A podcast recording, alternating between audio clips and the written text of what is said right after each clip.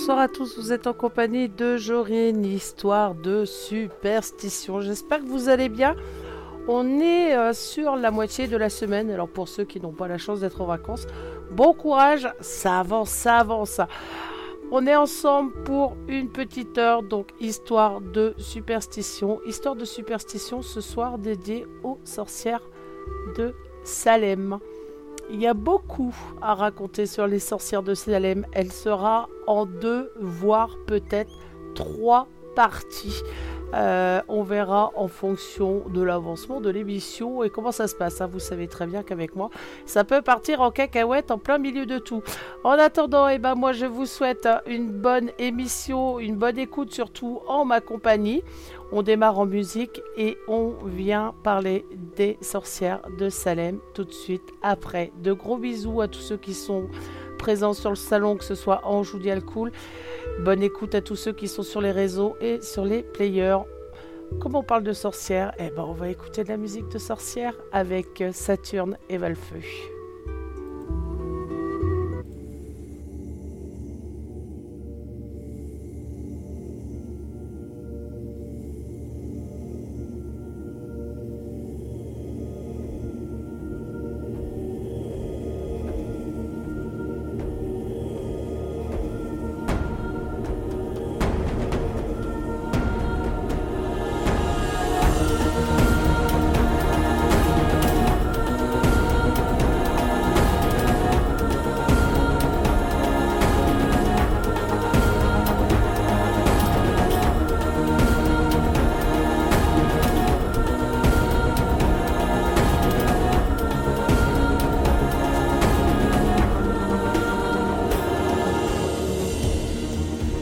taste of this apple, not what I was expecting.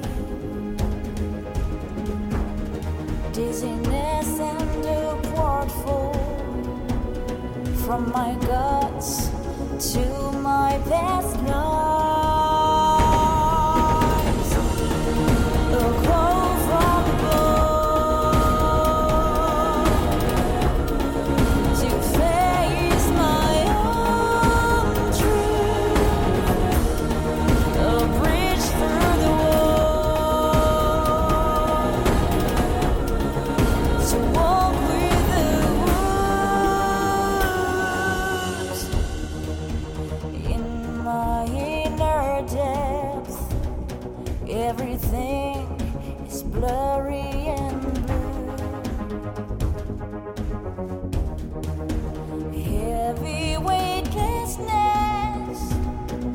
other so cold, subtle.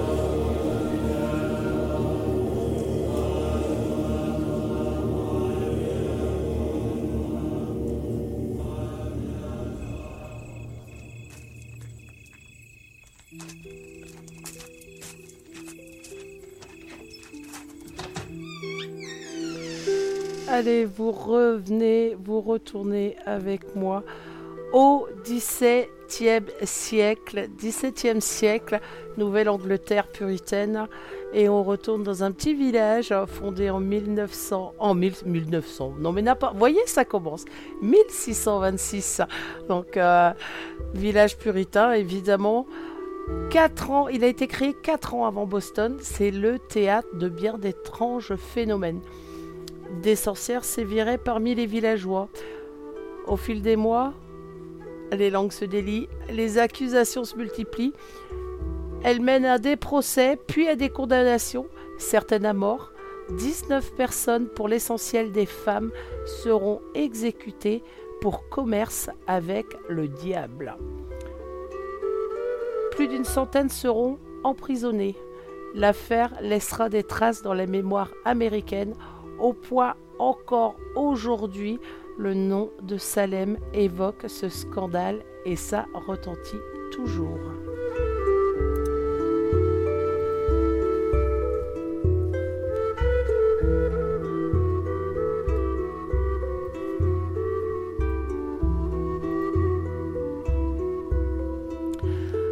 commence à la fin des années 1691, euh, donc c'est dans cette petite ville du Massachusetts, je suis contente, j'ai réussi à le dire, colonie britannique à l'époque, habituée à jouer ensemble à des jeux de voyance.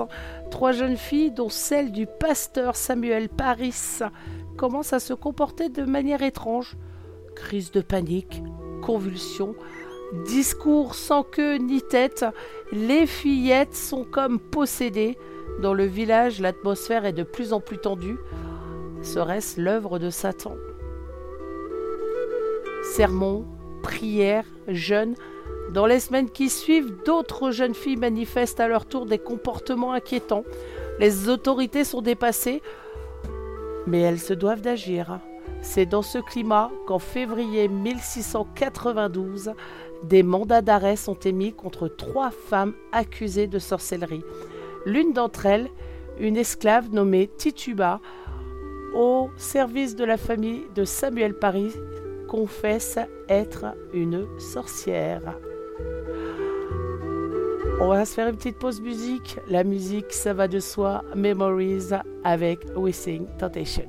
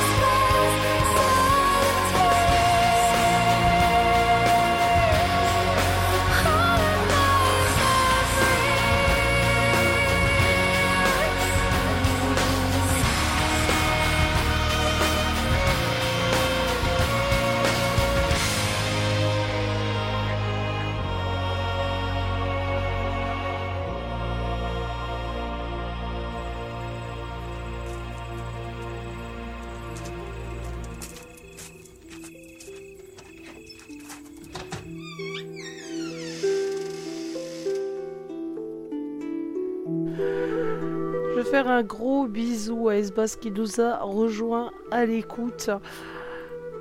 Alors, revenons sur nos sorcières. Donc, les trois accusés hein, sont promptement emprisonnés à Boston. L'une décède en prison. Est-ce la fin de l'histoire? C'est tout le contraire. D'autres villages sont à leur tour touchés. Des nouvelles personnes sont accusées, arrêtées, y compris des notables. En avril, l'Assemblée du Massachusetts décrète un jour de jeûne dans toute la colonie. Mais jeûnes, prières et sermons n'y feront rien. La colonie bascule dans l'hystérie. Le nouveau gouverneur, à ce moment-là, William Fields, décide alors de frapper un grand coup. Il crée une cour spéciale de six magistrats chargés de juger les accusés de Salem. Entre les mois de juin et septembre 1692, 20 personnes sont condamnées. Parmi celles-ci, 19 sont exécutées, la plupart par pendaison, sur ce qu'on appellera la colline des sorcières. Les choses vont cependant commencer à prendre une autre euh, tournure après la publication d'un serment de l'influent pasteur intitulé Cas de conscience. Il défend la tenue des procès, mais note dans le même temps qu'il est préférable que dix femmes suspectées de sorcellerie échappent à la justice plutôt que de condamner un innocent. Dans son chapitre Utopie et intolérance, l'Amérique des puritains. Un fameux historien, Bertrand van Ruynbeck, expose que l'on considère alors comme des preuves de sorcellerie. Il y avait d'abord les aveux, interrogées en prison par un pasteur pour savoir si elles utilisent un balai pour rejoindre le diable, l'une des accusées répond ainsi par l'affirmative. Cet aveu la condamne à mort. Viennent ensuite évidemment les marques physiques de sorcellerie et notamment ce que l'on appelle le téton de la sorcière. Ce dernier doit permettre à la sorcière d'allaiter la progéniture de Satan. Donc Bertrand von Runbeck précise la recherche de cette signature satanique donne lieu à des scènes pour le moins embarrassantes aux yeux de tous. Le corps dénudé de l'accusé est examiné par les magistrats devant la communauté villageoise rassemblée devant l'église.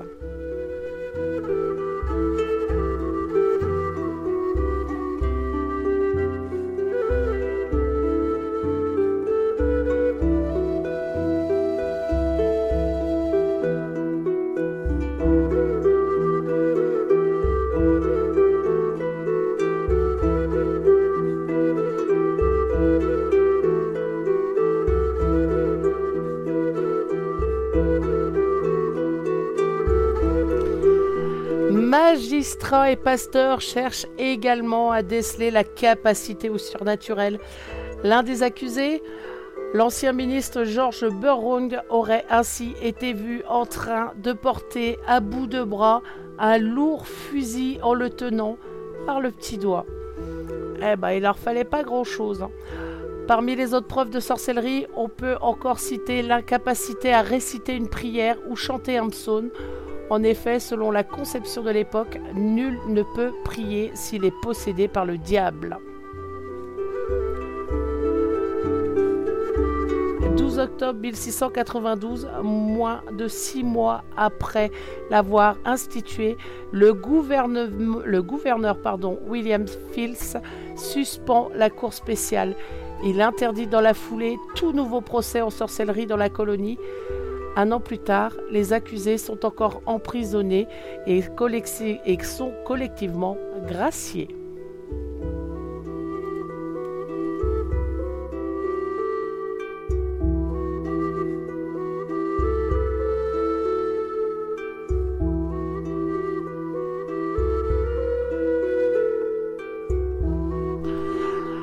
Pour l'un des magistrats, malheureusement, c'est pas suffisant. En 1697, lors d'un culte à Boston, il fait lire au pasteur Samuel Willard une lettre d'excuse publique dans laquelle il fait part de sa honte et de son sentiment de culpabilité et demande pardon aux hommes L'affaire s'achèvera véritablement en 1711 lorsque les accusés encore vivants obtiendront une compensation financière. On va s'écouter une petite chanson et ensuite on rentrera directement dans le, eh ben, dans le sujet avec un peu plus de détails. Mais en attendant, ce sera une petite musique avec Volturian. Bonne écoute.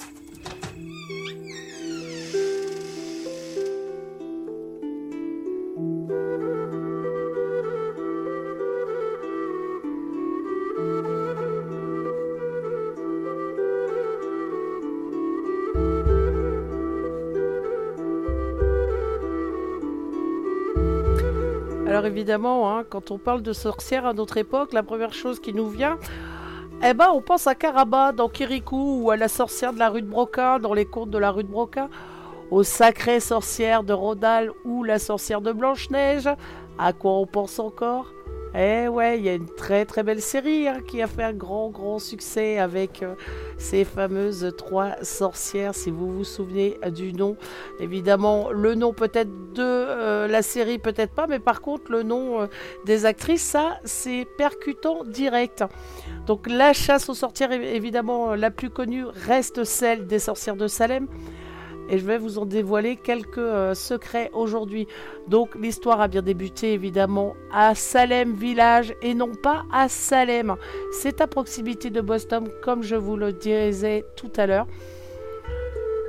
La petite communauté puritaine de Salem Village, aujourd'hui ville de Denver, voit des accusations de sorcellerie naître un peu partout en son sein.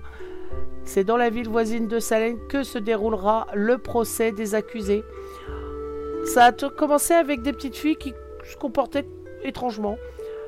À la fin de l'an 1691, Betty Paris, fille du nouveau révérend Samuel Paris, et Abigail William, la nièce de Samuel, âgée de 11 ans et 9 ans, jouent à faire de la divination, parfois euh, conseillée par Tituba, servante antillaise de la maison Paris, qui leur aurait appris à lire l'avenir.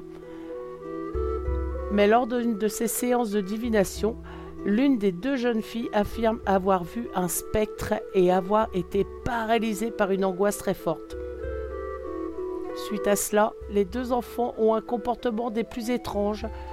Elles parlent avec euh, dans une langue inconnue, traînent des pieds, rampent sous les meubles et ont des convulsions. Incapables de trouver l'origine de ce changement de comportement, les médecins les déclarent victimes de sorcellerie Six autres jeunes filles de la ville sont peu à peu, elles aussi, proies aux mêmes symptômes. La vague d'accusés fut énorme. Tous les jeunes filles déclarées possédées par Satan sont sommées de dénoncer ceux qui les ont ensorcelées. Maudites, bien entendu, celles ayant pratiqué la divination se gardent bien de le dire, car cet acte allait à l'encontre du christianisme. Seules trois personnes sont donc incriminées au départ. Tituba, la servante des Paris, Sarah Good, une mendiante déshéritée, et Sarah Osborne, une vieille femme ayant détourné l'héritage de ses enfants pour tout donner à son second mari. Seule Tituba avoue être une sorcière, tandis que les deux autres clament leur innocence. Elles seront toutes interrogées publiquement. Au total, entre 150 et 300 personnes auraient été accusées de sorcellerie. La délation était vivement encouragée à l'époque.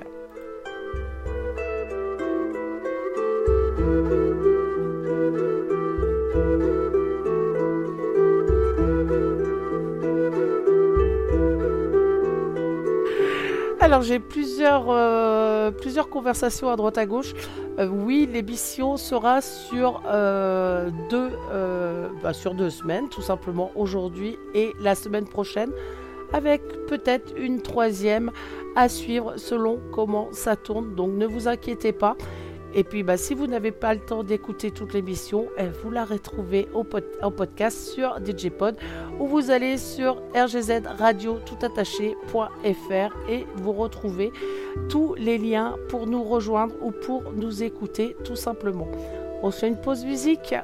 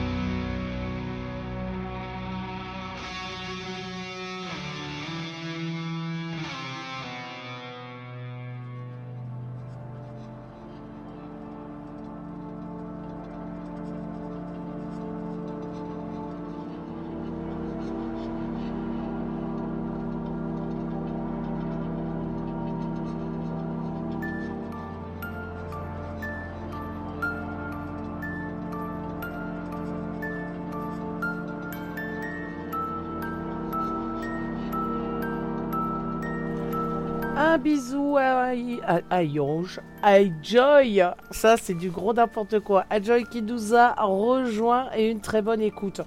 Alors évidemment, quand on parle de procès, il n'y a pas vraiment eu de procès.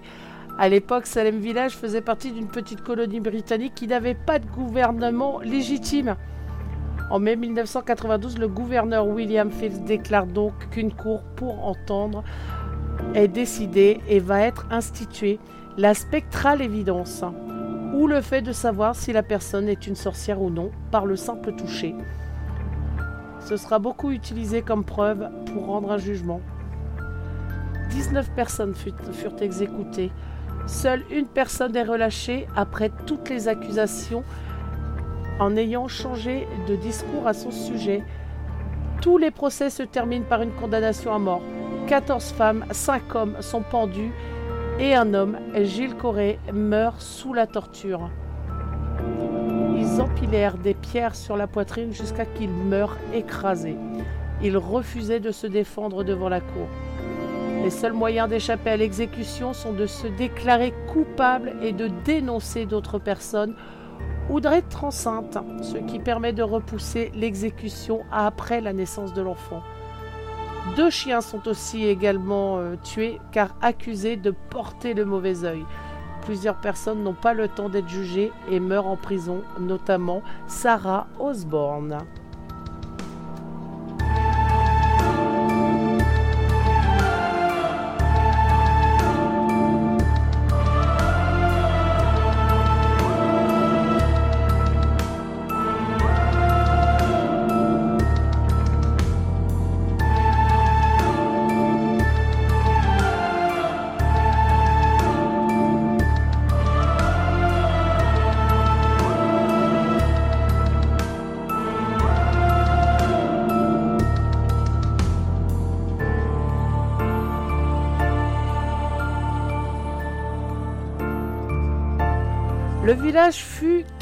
Quasiment déserté par peur d'être accusé.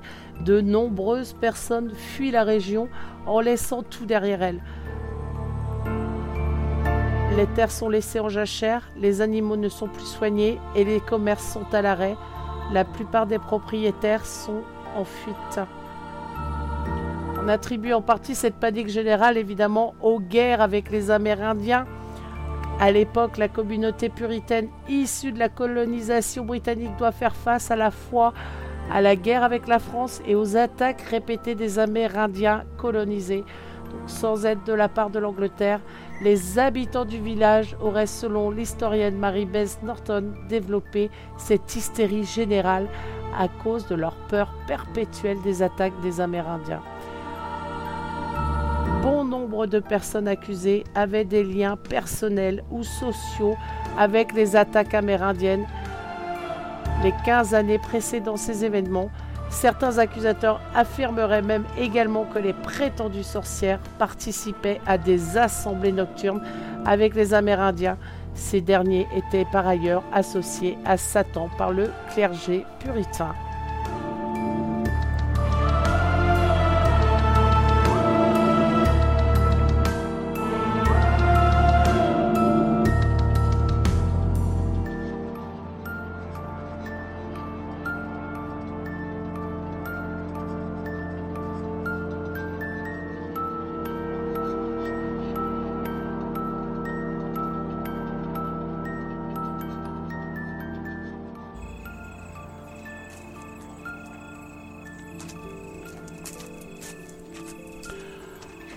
Pense aussi à la culture du seigle qui aurait pu causer des hallucinations.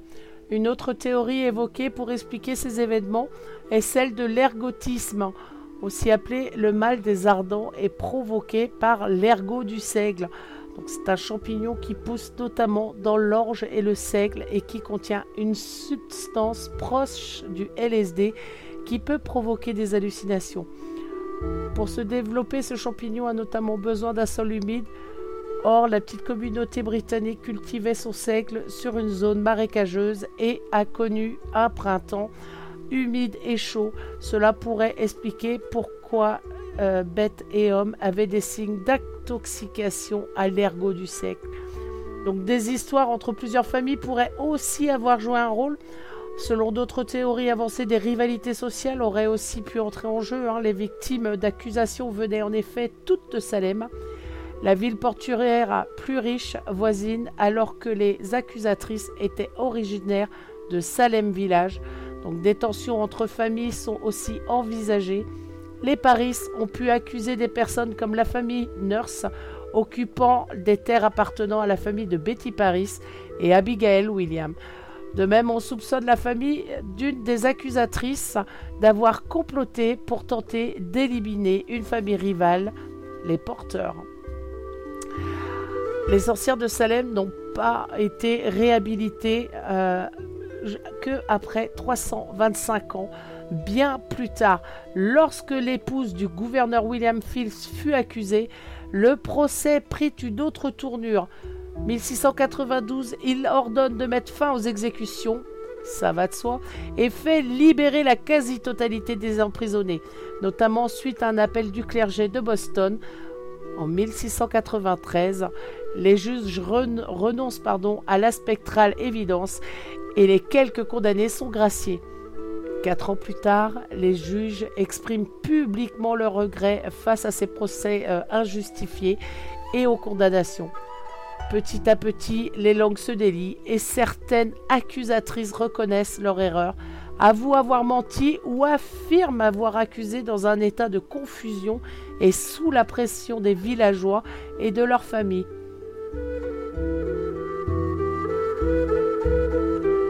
En 1711, 600 livres sont versés aux familles des victimes et le, gouverneur du Massachusetts, j'y arriverai, pardonne à tous les coupables.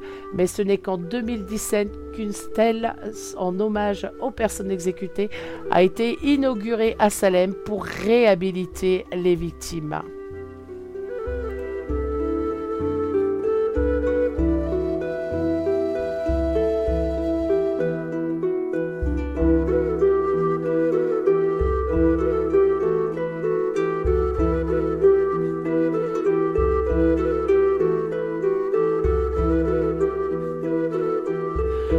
Continuer en musique et juste après, je vous parlerai quand même un petit peu du planning à venir. Bonne écoute à vous.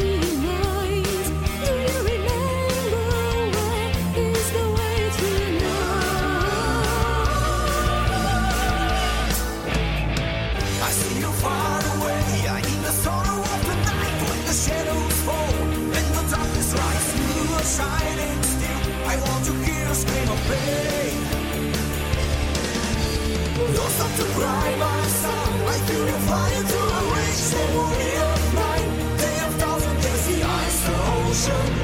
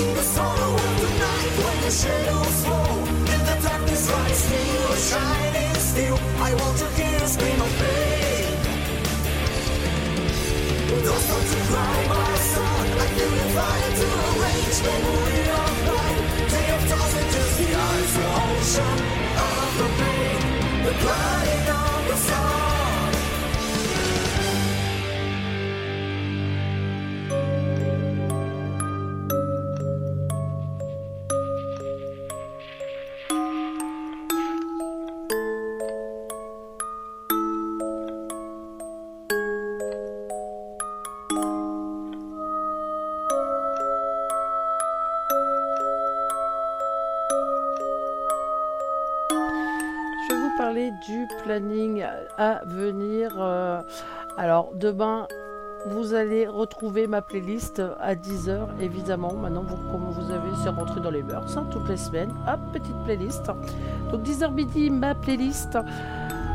Ensuite, 19h-20h, vous allez retrouver Dial Cool avec ses bêtises, ainsi que moi-même pour la braise et la bête. Et je vous garantis encore une heure de bonne rigolade. Suivi à 20h, 21h, bientôt le week-end avec Lilith. Et là, c'est pareil, on passe toujours un excellent moment. Évidemment, 22h minuit, la fameuse playlist métal. Vendredi, et vendredi, petite surprise. Et ouais, on a un nouvel arrivant sur RGZ Radio. Will qui viendra vous tenir compagnie à partir de 18h jusqu'à 21h. C'est pas formidable ça? Eh ouais, donc je vous invite à écouter. Je pense que ça promet. 21h, 22h, vous allez me retrouver avec un Just Me parce que voilà, c'est comme ça, j'avais envie. Et tout simplement, 22h, minuit, la playlist métal N'oubliez pas, 10h, 12h, la playlist de Lilith.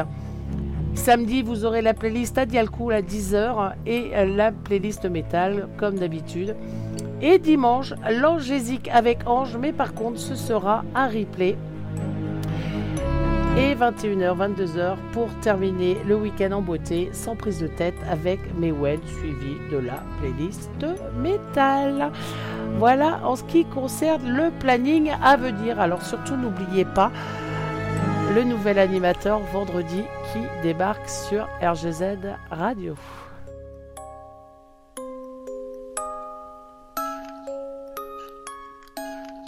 Allez, je vais vous parler un petit peu de l'émission de la semaine prochaine.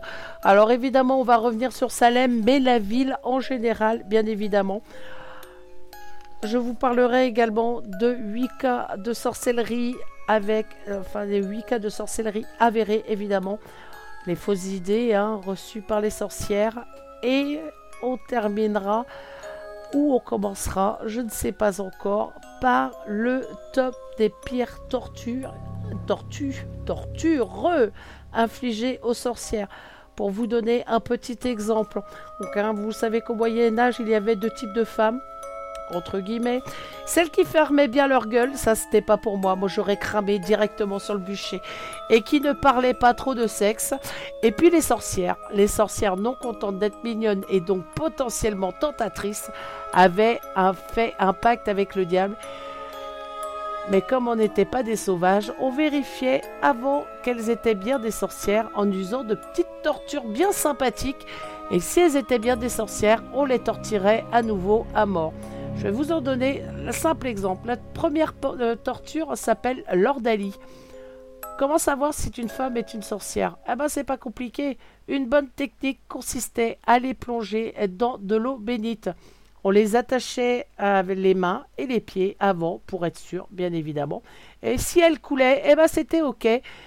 C'était pas des sorcières. Mais par contre, si elles flottaient, ça voulait dire que Dieu rejetait leur corps marqué par le diable. Et dans ce cas-là, sorcière, il n'y avait plus qu'à les noyer pour terminer le boulot. Donc, euh, content ou pas, même si vous n'étiez pas être sorcière ou pas sorcière, vous finissiez de toute façon noyé.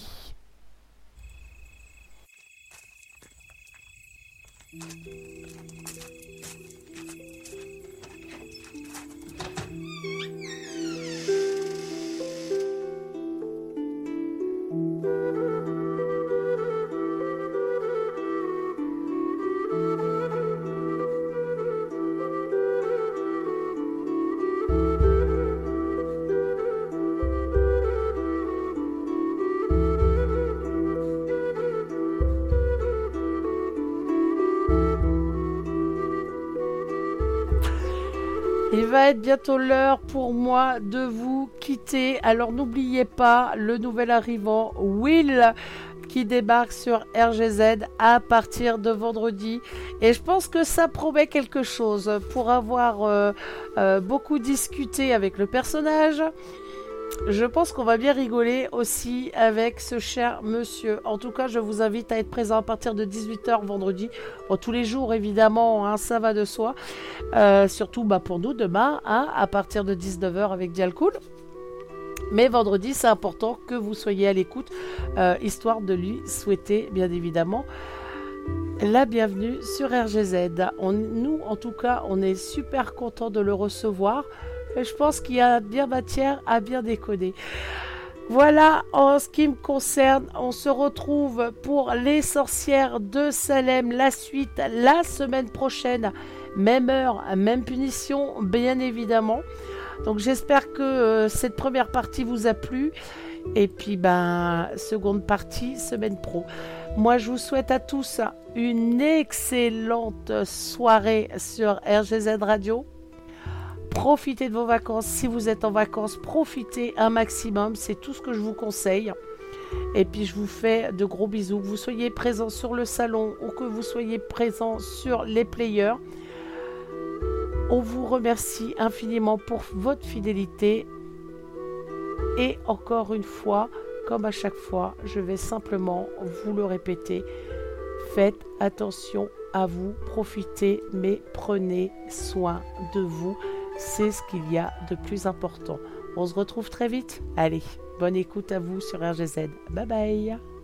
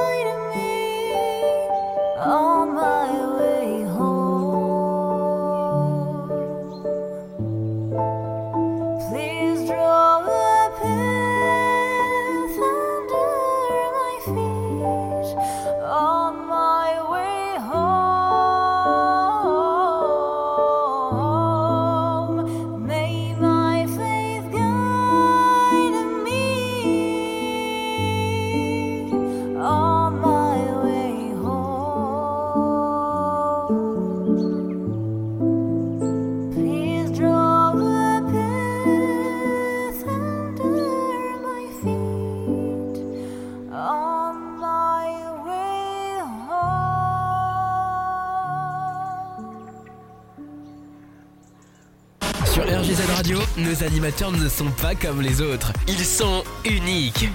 Restez avec nous. Vous allez découvrir une nouvelle expérience.